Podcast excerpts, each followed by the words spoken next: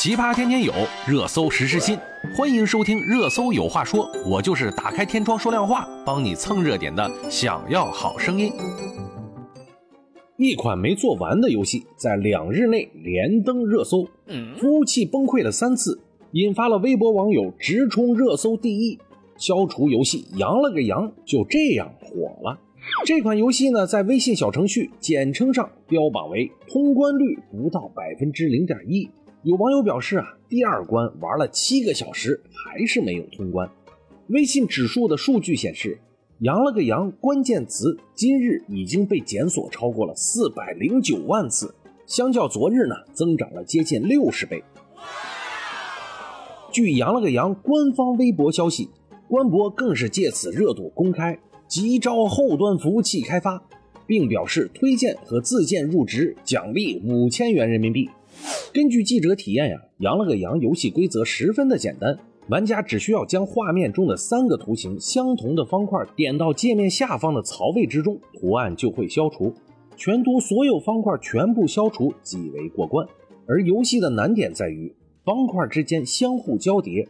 只有将上方的方块点入槽位中后，下方的方块才会被激活。随着方块数量和叠加的层数的增加，游戏的难度便会呈指数级上升。不少玩家在第二关就被卡住了。有玩家表示，第一关的难度啊，相当于一加一等于二的幼儿园题目，而第二关的难度相当于高考题。有玩家甚至怀疑，游戏啊，压根就没有第三关。此外啊，还有很多的玩家在游戏中发现了 bug，表示玩到最后的时候啊，发现存在无法与之匹配消除的方块。羊了个羊在一片叫男声中上了热搜。当没有相同花纹方块可以消除的时候，系统便会提示玩家选择观看一段时长三十秒的广告来获得一次倒退操作的机会，或者是重新开始。企查查信息显示啊。羊了个羊的开发公司是北京简游科技有限公司，成立于啊二零二一年，法定代表人为张家旭，注册资本为一百一十六点九万元人民币。除了羊了个羊，简游科技目前还拥有月之村、解救大西瓜、流浪宠之家等游戏的软件著作权。这款游戏的寿命能有多长呢？游戏行业人士罗斯基认为，羊了个羊的游戏玩法和机制不错。预估会有一到两个月的热度，产品的 APP 还没有上市。他告诉记者呀，此前和团队有过交流，产品确实还没有做完，火的突如其来。对方称并没有买热搜。记者呀也试着联系创始人团队确认，截止发稿的时候呢，也没有获得回复。羊了个羊呢，也成为了反向营销的最新案例。羊了个羊的游戏画面、音乐以及第一关，让用户对于游戏难度建立了一定的期望，而第二关的难度飙升，违背了用户的期望，继而产生了负面的情绪。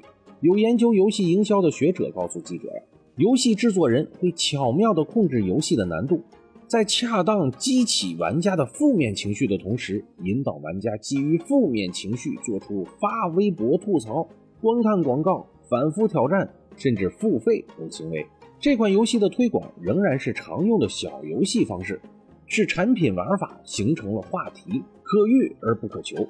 罗斯基还认为啊，之所以能火，营销是其次，产品是主要的原因。高流量背后是一门好生意。小程序游戏是游戏种类里一个特殊的存在，至今呢尚未出现长生命周期的产品，因此在短生命周期这一特征下。